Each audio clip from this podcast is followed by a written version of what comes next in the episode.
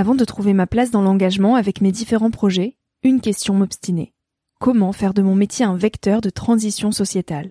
Comment avoir un impact et faire ma part au quotidien? Si vous écoutez Nouvel Oeil, vous vous posez certainement aussi ces questions-là. Et si j'ai choisi la Green Management School pour soutenir mon podcast, c'est parce que ça peut réellement vous aider à vous y retrouver. Se former au métier de la transition écologique, ce n'était pas si accessible il y a quelques années, mais ça l'est aujourd'hui. Ça l'est tellement que l'on ne sait plus qui croire, quelle formation entreprendre, ni ce que ça vaut. Alors j'ai fait les recherches pour vous, et j'ai trouvé l'école que j'aurais tant aimé faire il y a quelques années, quand j'étais paumée. Des cours approfondis sur le climat, la biodiversité, l'agronomie, la géopolitique, mais aussi sur les modèles économiques vertueux, le tout dispensé par des spécialistes et des personnalités inspirantes. Créer un autre lendemain que celui qui s'annonce, c'est leur mantra, et derrière cette idée, la mission de Green Management School est de former de nouveaux managers capables de transformer les entreprises et les organisations de l'intérieur. Toutes les informations sont en description. Merci à Green Management School de croire en nouvel œil en soutenant cette saison de podcast. Tout de suite, place à un nouvel épisode.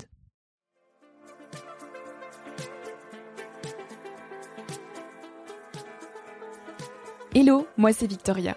J'ai 23 ans et je pars à la rencontre de personnes inspirantes qui se sont posées il y a quelques années les questions que je me pose aujourd'hui. Dans un monde où l'on se cherche, où l'on construit son chemin et où l'on se pose beaucoup de questions sur notre avenir. Alors j'espère qu'écouter le parcours et les conseils de ces personnes qui ont rêvé et osé faire de leur rêve une réalité t'aidera toi aussi à avancer d'un pied plus sûr dans la vie. Si tu souhaites m'encourager dans cette aventure, tu peux participer à ma page Tipeee qui est dans la description pour que je puisse continuer à faire grandir Nouvel Oeil indépendamment. Tu peux aussi laisser quelques étoiles sur iTunes ou Spotify et en parler autour de toi. Pour me suivre au quotidien ou pour m'écrire, je t'invite à me rejoindre sur le compte Instagram Nouvel Oeil et sur le site www.nouveloeil-podcast.com. Je t'invite maintenant à emprunter un nouvel œil pour regarder le monde sous un autre angle pour te recentrer sur ce qui est essentiel et sur qui tu es pour t'aider à trouver ton chemin et surtout à oser.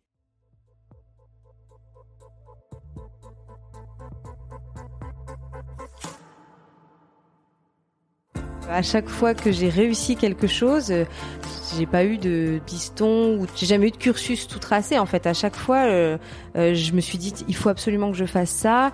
Euh, et puis, bah, j'ai écrit à des gens, j'ai essayé de contacter des gens. Bah, des fois, je me suis un petit peu acharnée aussi pour essayer d'aller là où je voulais. j'ai travaillé évidemment pour vivre les aventures que je voulais vivre ou pour réussir à, à rencontrer les bonnes personnes. Vraiment, c'est d'avoir le courage à un moment de se dire j'essaye. Pour changer le monde, il faut commencer par changer son rapport au monde, et donc son rapport à soi. Ce rapport à soi est intimement lié à l'éducation que l'on reçoit, celle qui nous apprend à vivre en harmonie avec qui l'on est, à avoir confiance en soi pour trouver sa place et s'épanouir. Est-ce qu'on doit être classifié, dans les clous, pour être un élève normal? On lutte pour rester sur cette courbe de la normalité, préconstruite selon un certain schéma social. Pour Juliette, chaque élève a sa propre forme d'intelligence. Et toutes ne se traduisent pas par des 20 sur 20. Il y a celles et ceux qui apprennent autrement, loin des cahiers. Et il y a un mot derrière cela, celui de la neurodiversité. Juliette Speranza fait de la neurodiversité le tissu de sa vie. Elle milite au quotidien pour que chaque forme d'intelligence soit entendue, pour que les élèves ne se sentent plus stigmatisés, incapables et rejetés quand ils ne collent pas aux normes.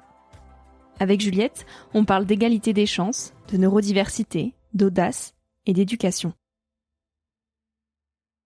Salut Juliette. Salut. Merci de m'accorder ce temps pour euh, un petit moment d'échange toutes les deux. Euh, tu es la fondatrice du mouvement La Neurodiversité France. Tu es auteure, doctorante en philosophie et enseignante.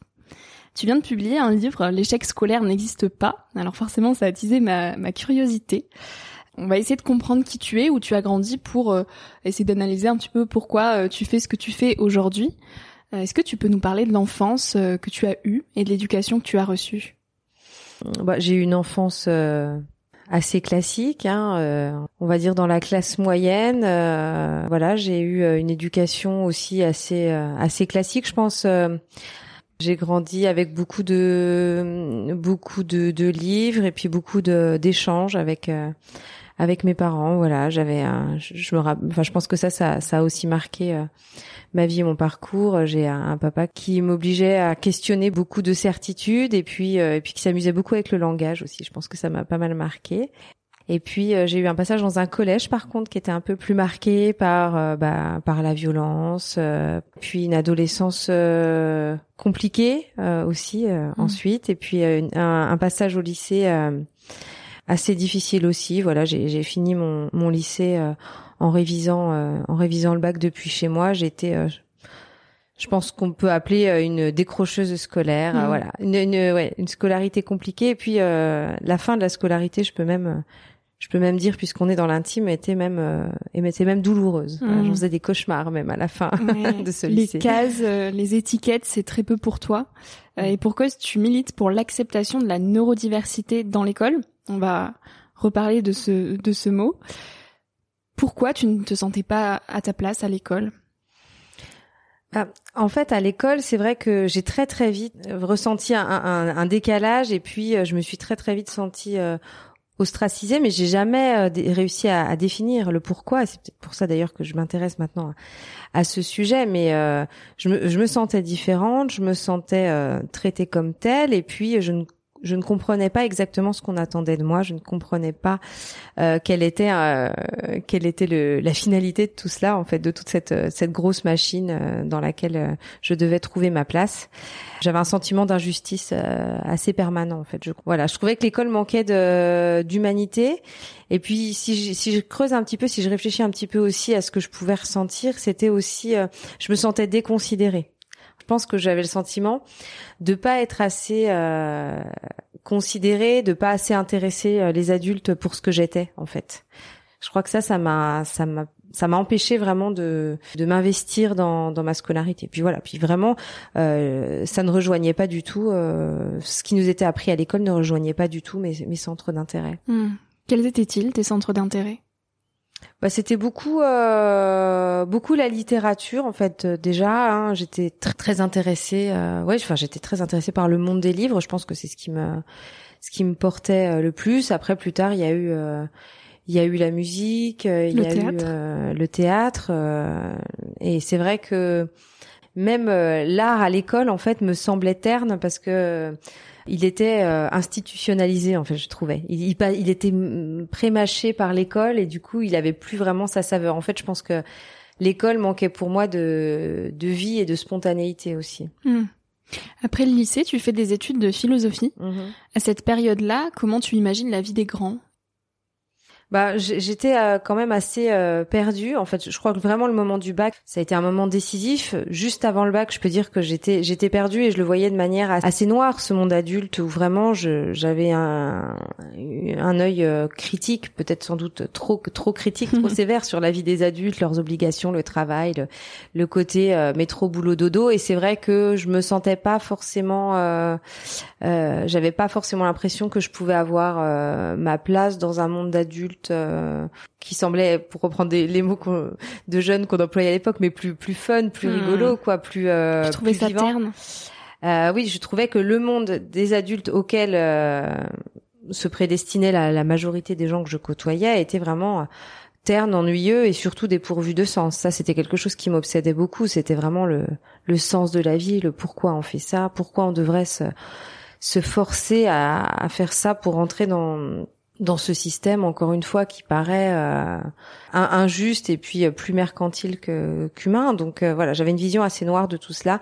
Et c'est vrai qu'à partir du moment où j'ai commencé mes études de, de, philo et où j'étais dans un contexte privé, entouré de personnes bienveillante et qui me portait vers d'autres choses. Euh, c'est vrai que j'ai commencé quand même à, à mieux me connaître, à comprendre euh, que les choses qui me passionnaient en fait pouvaient aussi avoir leur utilité et pouvaient aussi être connectées avec les centres d'intérêt d'autres personnes. Enfin voilà, j'ai commencé à voir que je pouvais avoir une place, une place dans, dans ce monde. Donc ça a vraiment été, je pense, une forme de, de soulagement. Hmm.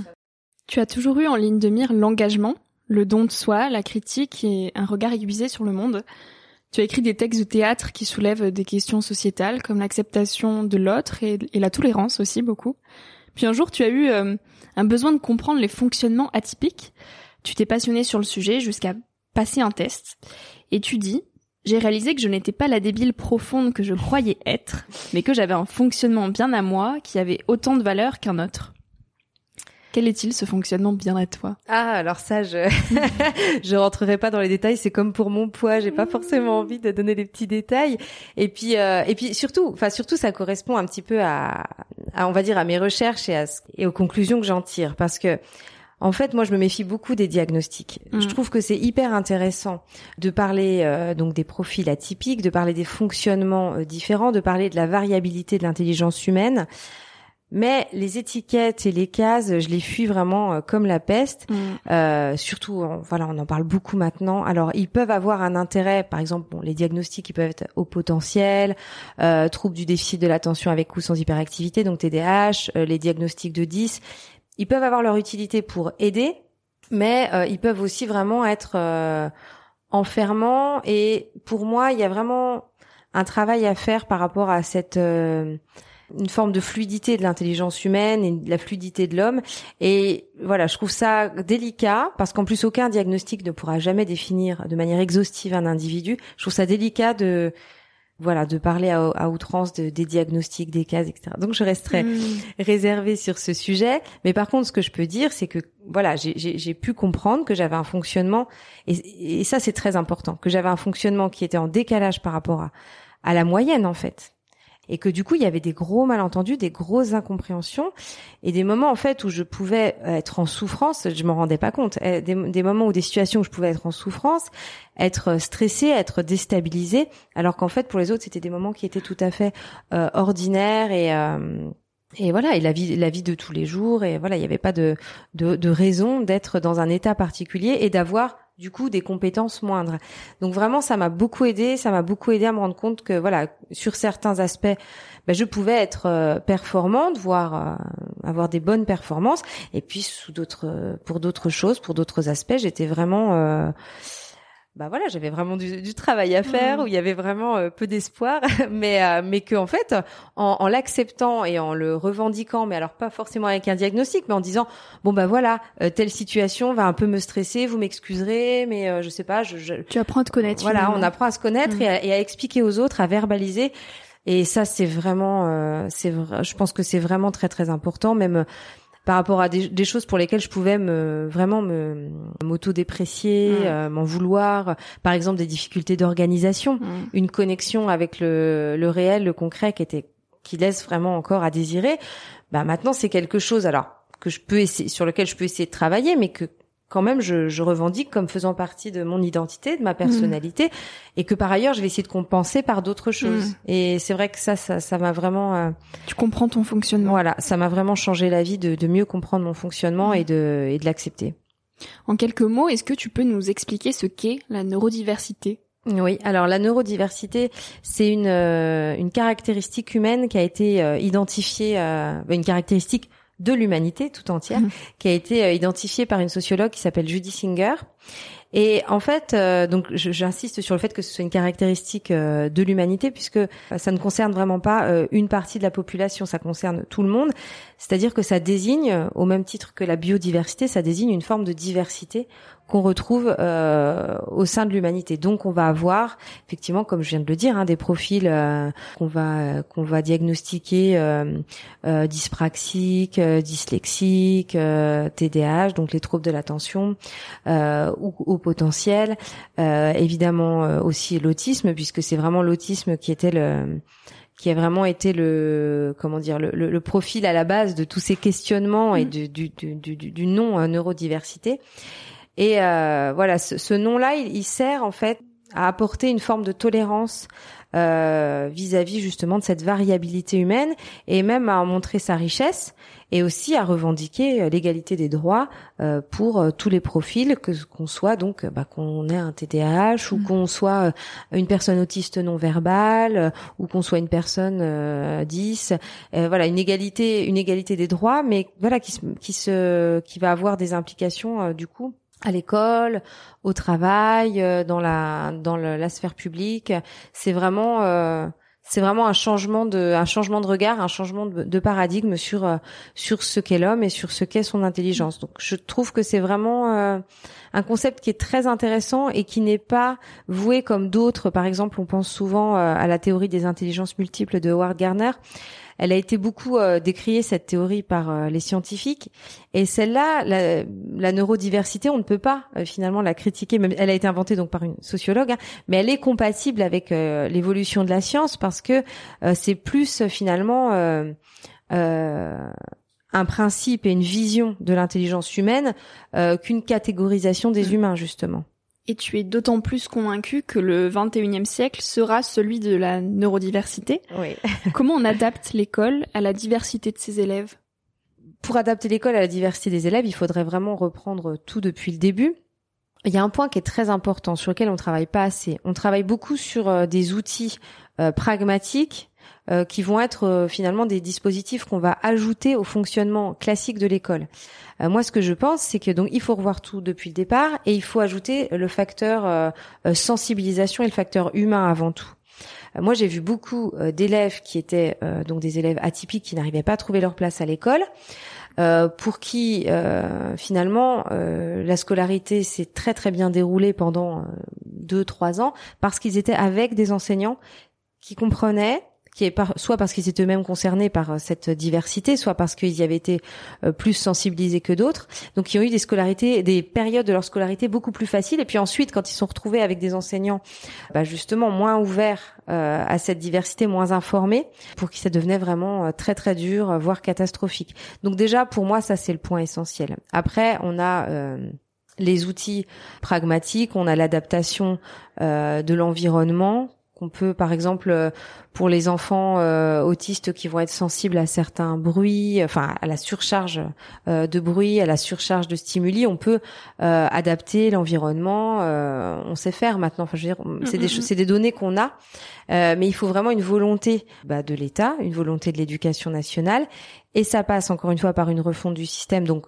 comme je l'ai dit, par euh, le côté sensibilisation, euh, mais aussi par euh, une vraie réflexion éthique et un vrai postulat qui est celui que tous les enfants ont leur place à l'école.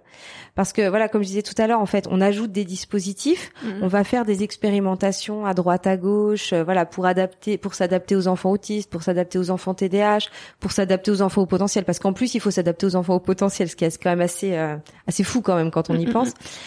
Alors qu'en fait, si on reconstruit l'école à la base en ayant conscience de cette diversité et en construisant euh, des écoles et des classes beaucoup plus euh, ben, flexibles, hein, du coup, parce qu'il faut être flexible pour s'adapter à cette diversité, on arrivera à faire des choses, euh, j'allais dire extraordinaires, mais c'est pas le mot, à, à, créer une école qui soit plus juste et qui soit en mesure d'accueillir tous les enfants. Et au-delà de l'école et du système éducatif, comment on apprend à se construire personnellement? Qu'est-ce qui toi t'a aidé pour prendre confiance en toi, par exemple? Alors, on n'a pas tous les mêmes ressources, je pense. Comme on dit qu'on n'est pas tous égaux face à la, résilience, je crois qu'on n'a pas tous les mêmes ressources pour avoir confiance en nous et euh, pour euh, pour avoir une estime de soi euh, solide. Je pense qu'il faut tout faire soi-même aussi pour la, la, cultiver, quoi, cette confiance en soi. Malheureusement, je pense que ça dépend aussi du, du contexte, du milieu dans lequel on, évolue. Parmi les enfants qui vont être les jeunes qui vont se retrouver en échec scolaire, ceux qui vont réussir à rebondir, ce sont ceux qui ont réussi à conserver cette estime d'eux-mêmes, souvent grâce euh, à un entourage, à des rencontres. C'est vrai que les, rencontres, ça fait beaucoup dans les parcours euh, qui sont bienveillants. Alors, du coup, on peut pas euh, dire aux, jeunes d'attendre que la rencontre tombe et puis sinon, bah tant pis pour eux. Non, il faut aussi que faut aussi essayer de provoquer la chance euh, comme on peut. Faut aussi se faire confiance. Faut aussi euh, bah, prendre du recul, regarder les parcours de, de personnalités atypiques, qui sont pas assez valorisés à l'école aussi. On valorise beaucoup euh, les carrières scolaires, les profils scolaires, et on, on déconnecte complètement la culture scolaire finalement de la culture extérieure. Mais en fait, quand on regarde de plus près, on se rend compte qu'il y a beaucoup de parcours chaotiques qui sont qui sont magnifiques finalement. Donc il faut aussi s'appuyer sur ces parcours-là et il faut euh, bah, avoir de l'audace. On manque d'audace euh, à l'école et aussi les jeunes qui sortent de l'école un petit peu cabossés ont besoin eux aussi d'avoir euh, cette cette forme d'audace pour pour aller au devant bah, de leurs rêves sans vouloir paraître trop idéaliste, mais c'est ça quoi. Il faut je pense qu'il faut il faut y aller, il faut avoir peur de rien et ce qui est ce qui est compliqué quand on est jeune, quand on a 18, 20 ans, même 25 ans, c'est que ça prend du temps tout ça, de prendre ce recul, d'avoir confiance en soi, de se rendre compte finalement qu'on qu'on mérite aussi sa place. Donc si on pouvait dire quelque chose aux jeunes pour pour qu'ils réussissent à, à avancer malgré tout et, et à, et à surmonter leurs craintes, c'est vraiment de d'aller à la rencontre des gens, quoi, de doser, de se jeter à l'eau et d'avoir, euh, ouais, d'avoir de l'audace, quoi. C'est l'audace qui provoque les chances? Alors moi, dans mon parcours, euh, oui, clairement, euh, à chaque fois que j'ai réussi quelque chose, euh, des belles aventures, bah, ça peut être théâtral d'ailleurs, ou littéraire ou professionnel, j'ai pas eu de, de, de, de, piston ou de, enfin même au-delà du piston, mais de, j'ai jamais eu de cursus tout tracé. En fait, à chaque fois, je me suis dit, il faut absolument que je fasse ça. et puis, bah, j'ai écrit à des gens, j'ai essayé de contacter des gens. Bah, des fois, je me suis un petit peu acharnée aussi pour mm. essayer d'aller là où je voulais. Euh, j'ai travaillé évidemment pour vivre les aventures que je voulais vivre ou pour euh, réussir à, à, rencontrer les bonnes personnes. Mais euh, mais ouais, vraiment, c'est d'avoir le courage à un moment de se dire j'essaye.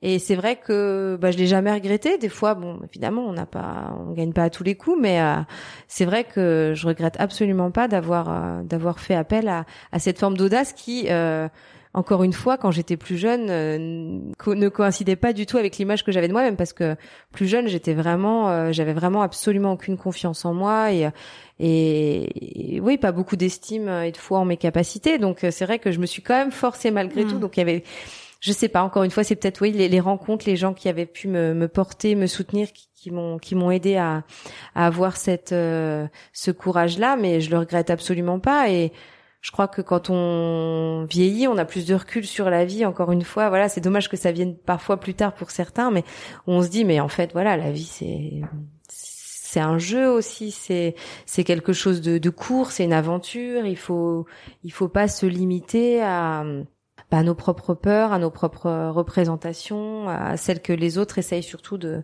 de, de, de faire entrer dans notre tête pour qu'on reste bien à notre, à notre place. Il faut Ouais, faut vraiment y aller. Moi, je dis des banalités, mais non, pas du tout. mais donc, avec le recul euh, que tu as aujourd'hui, quelle phrase tu aimerais chuchoter à l'oreille de Juliette qui avait 20 ans? Oui, bah, je, je, crois que je lui dirais effectivement euh, de, de, prendre euh, de prendre les choses avec légèreté, voilà, de, de voir les choses effectivement comme euh, comme un jeu et de ne pas avoir peur de l'échec hein, pour faire le, le, pont avec le livre. Mais c'est ça de ne pas avoir peur euh, de l'échec parce que on prend trop les choses au sérieux. on prend trop les on prend trop les choses au sérieux on se on se laisse trop euh, trop vite déstabiliser. Et euh, il y a une citation qui, qui, qui pour moi peut peut aider aussi des jeunes c'est le problème de ce monde, c'est que les, les imbéciles sont présomptueux et les gens intelligents bourrés de doutes. Mhm. Alors bon, c'est une citation de Russell. Euh, c'est une citation qui est difficile à, à valider de manière euh, scientifique, mais euh, mais elle est très vraie. quoi. C'est vrai que euh, des gens, enfin en tout cas pour les imbéciles, je ne sais pas, mais euh, c'est vrai qu'on voit souvent des gens qui ont plein de qualités, plein de compétences, plein de, de ressources incroyables et qui n'osent pas y aller parce que ils se disent euh, bon ben voilà qu'est-ce qu'on va penser de moi euh, je j'ai j'ai pas les épaules euh, je suis pas légitime. Voilà cette on en parle beaucoup ça actuellement mm. de ce sentiment de, de de pas être légitime. Mais en fait personne n'est légitime. Non. Voilà. Donc bah tu veux te construire ta place, bah fais en sorte de la mm. mériter. Euh, euh, et puis vas-y. Si, si tu travailles, si tu si, toi tu crois en ce que tu fais, enfin si tu as le sentiment que tu voilà que, que tu as quelque chose à dire sur un sujet, que tu as quelque chose à faire quelque part, si tu penses que ton idée est bonne, bah essaye, vas-y, puis tu verras bien. Si l'idée n'est pas bonne, de toute façon tu t'en rendras compte, puis tu essaieras autre chose. Mm. Juliette, tu as publié L'échec scolaire n'existe pas chez Albin Michel. Et tu dis rêver d'un monde dans lequel on ne hiérarchiserait plus les intelligences, dans lequel les minorités cognitives seront respectées. Comment on cultive notre différence dans une époque où l'on conforme? Je pense qu'il faut euh, il faut les, les, garder au chaud, il faut les les aimer, les valoriser déjà à l'intérieur de soi, les valoriser.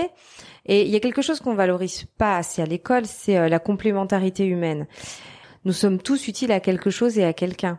à partir du moment où on a conscience de ça, bah, ces petites spécificités, il faut effectivement euh, les cultiver, euh, les aimer et puis essayer de les de les harmoniser avec celles des autres. Parce que ce qui est un, petit peu la base enfin voilà l'humain a, besoin de vivre euh, avec les autres. On, on, essaye de constituer une société la plus la plus harmonieuse possible. Donc je pense que voilà comment comment cultiver ces différences? Ben voilà en les aimant en en parlant euh, en les en ne les abandonnant pas. Ah bah, enfin après il y a des choses chez soi qu'on n'aime pas du tout et contre lesquelles on veut lutter. Donc là-dessus.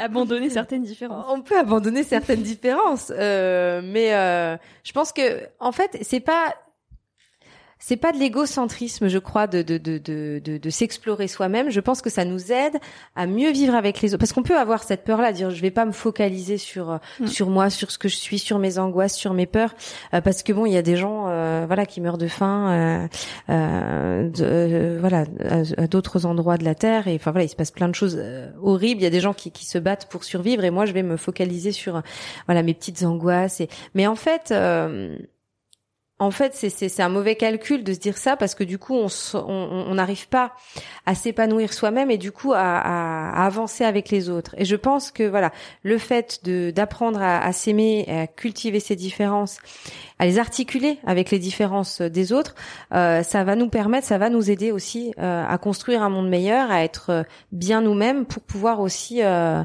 ben voilà, construire une société différente. Donc je pense que c'est je pense que c'est essentiel d'avoir ce, ce, moment d'introspection et puis voir. Ça permet aussi, tout simplement, de d'éviter aussi qu'elles détruisent des relations, qu'elles détruisent même parfois des carrières parce qu'on ne les a pas comprises soi-même. Ça, c'est des choses qui qui arrivent aussi. On a des, on, peut voir des gens qui euh, toute leur vie vont être, euh, vont souffrir de l'incompréhension d'autrui, mais ils n'ont pas eux-mêmes compris qu'ils avaient des, des, différences qui pouvaient être euh, agressives pour pour autrui. Ton nom, Speranza, en italien, ça veut dire espoir. Qu'est-ce qui te donne de l'espoir aujourd'hui? Ce qui me donne de l'espoir, alors bon, je vais dire euh, ce qui me vient à l'esprit tout de suite là. Euh, ce qui me donne de l'espoir, c'est quand je parle avec euh, mes enfants, avec des enfants. je je trouve que les enfants ont un regard critique sur le monde. Enfin, les, les, enfants et même les jeunes actuellement ont, un regard critique sur le monde, mais critique. Euh, enfin, pour moi, la critique, justement, c'est c'est la condition de possibilité de euh, d'une d'une évolution. Euh, et je trouve, euh, j'ai l'impression qu'il y a une, prise de conscience euh, de la nécessité d'être davantage respectueux de tout, en fait, de d'un être humain, d'un individu, de l'humanité en général, de l'environnement évidemment, d'une certaine éthique. donc c'est vrai que les échanges que j'ai avec euh, avec beaucoup d'enfants actuellement euh, ne ressemblent pas du tout à ce que au discours que je pouvais entendre de la, dans la bouche d'autres enfants quand j'étais moi-même enfant par exemple. Donc euh, voilà, évidemment, il y a beaucoup d'obstacles à, surmonter pour que cette cette prise de conscience change notre monde, mais en tout cas pour moi c'est une petite graine qu'il faut aider à, à germer.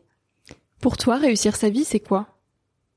Pour moi, réussir sa vie, euh, c'est euh, bon, je, c'est vraiment très personnel. Hein, c'est pas forcément lié euh, à l'école ou. Euh, pour moi, réussir sa vie, c'est c'est avoir le sentiment d'avoir fait le fait le bien autant qu'on pouvait, justement pour à la fois rendre ses proches heureux et à la fois contribuer à faire euh, évoluer le monde. Pour moi, réussir sa vie, c'est vraiment avoir, euh, bah, encore une fois, planter une, une, petite graine qui a, qui va permettre après que de grandes choses euh, puissent se faire, qu'il y ait des, des, des, des, révolutions, que ce soit des révolutions de la pensée ou des révolutions politiques, mais c'est ça, c'est avoir contribué de manière, on va dire, éclatante ou invisible à, à, faire avancer les choses et et c'est déjà bien. Et puis être en, accord aussi avec euh, avec ses principes avec euh, avec son discours ce qui est ce qui est assez rare finalement parce que c'est vrai que c'est quelque chose qui qui me fait assez peur. En fait souvent je vois des des personnalités euh, c'est vrai que des fois on se rend compte que du, du, du, du fossé qu'il y a entre le discours, la réflexion et puis la vie concrète de ces gens, ou même des pédagogues, des éducateurs. Et c'est vrai que pour moi, réussir sa vie, ce serait pas uniquement avoir été porteur d'un message, mais c'est avoir voilà avoir été porteur d'un message ou euh, ou avoir euh, contribué à une avancée euh, humaine, mais aussi avoir été dans sa vie concrète de tous les jours ce qui est très dur, hein euh, en, en, harmonie avec euh, avec bah, avec ses préceptes, avec euh, ses principes. Quoi. Juliette, on va conclure cette interview par la, la question signature du podcast. Quel conseil tu voudrais donner aux jeunes d'aujourd'hui? Oui, alors, un, déjà un conseil pour ceux qui seraient encore scolarisés, euh, ce serait de ben, de jouer le jeu, c'est-à-dire euh, bah, effectivement de, de de mettre toutes les chances de leur côté en, en, surpassant un petit peu ce sentiment pour ceux qui le partagent, euh, ce sentiment de, de perte de sens en fait, de d'essayer de jouer le, le, jeu de la vie malgré tout et puis de se dire qu'après ils pourront aussi contribuer à faire évoluer un système euh, qui les a fait souffrir. Ils peuvent aussi euh, contribuer à, à, à, faire changer les choses, euh, mais le mieux, c'est toujours quand même, parce que le, le, cursus, le parcours n'en sera que moins chaotique tant qu'ils sont euh, scolarisés, c'est voilà d'essayer de de s'impliquer euh, le plus possible et de retrouver euh, de retrouver foi en eux pour voilà pour s'accrocher et pour pour finir cette scolarité. Et puis après, au-delà de, au-delà de l'aspect scolaire, bah, c'est encore une fois, voilà, d'avoir cette cette estime pour eux-mêmes qu'ils méritent tous, et de bien considérer que quelle que soit euh, que soit leur place qu'ils ont qu'ils occupent actuellement, quel que soit euh, leur milieu d'origine, quelles que soient euh, les difficultés, leur leur handicap, leur genre ou la langue qu'ils qu'ils parlent, il faut vraiment ne laisser aucune barrière devant eux et se dire que les obstacles sont plutôt euh, générateurs de d'énergie, de force, euh, de belles aventures. Donc euh, voilà, vraiment s'accrocher, ne pas perdre l'énergie, ne pas perdre l'estime d'eux-mêmes, et puis bien savoir que les gens qui ont eu des des carrières ou des, des cursus euh, qu'on peut trouver exemplaires, ben c'est aussi des, des, des, cursus qui ont été euh, euh, difficiles, qui se sont heurtés, ben, qui ont eu des moments de d'échec et L'échec fait partie de l'apprentissage. Euh, bon, je crois qu'on on le dit pas assez, hein, mais l'échec, ça fait partie de la vie, euh, ça fait partie de. Enfin, ça, ça nous aide à nous améliorer, à, aller vers quelque chose qui est euh, qui est plus grand encore que ce qu'on vise, je pense. Donc, il faut, voilà, faut, faut y aller, faut avoir peur de rien. Voilà, n'ayez peur de rien. C'est beau. Joli mot de la fin. Merci beaucoup, Juliette, pour ben, ce Merci à toi. Merci à toi d'avoir écouté l'épisode jusqu'ici. J'espère que ce moment t'a inspiré, questionné ou fait rêver d'une manière ou d'une autre. Si tu souhaites m'encourager dans cette merveilleuse aventure, tu peux participer à mon Tipeee pour que je puisse continuer à faire grandir Nouvel Oeil indépendamment. Avoir ton soutien fait toute la différence pour moi et je compte sur vous tous pour faire vivre ce projet. Tu trouveras le lien du Tipeee et les notes de cet épisode dans la description. En attendant de se retrouver lundi prochain, tu peux aussi me suivre au quotidien et m'écrire sur la page Instagram Nouvel Oeil. Sur le site internet Nouvel Oeil Podcast, tu pourras aussi t'abonner à la newsletter de Nouvel Oeil. J'y partage des inspirations, des nouvelles, des astuces et des petites choses qui font notre quotidien. Si cet épisode t'a plu, n'hésite pas à le partager, à laisser quelques étoiles sur iTunes et Spotify ou à faire une story sur Instagram pour que je puisse te repartager. Je te dis à la semaine prochaine pour de nouvelles aventures et en attendant, savoure la vie comme il se doit et fais des choses folles.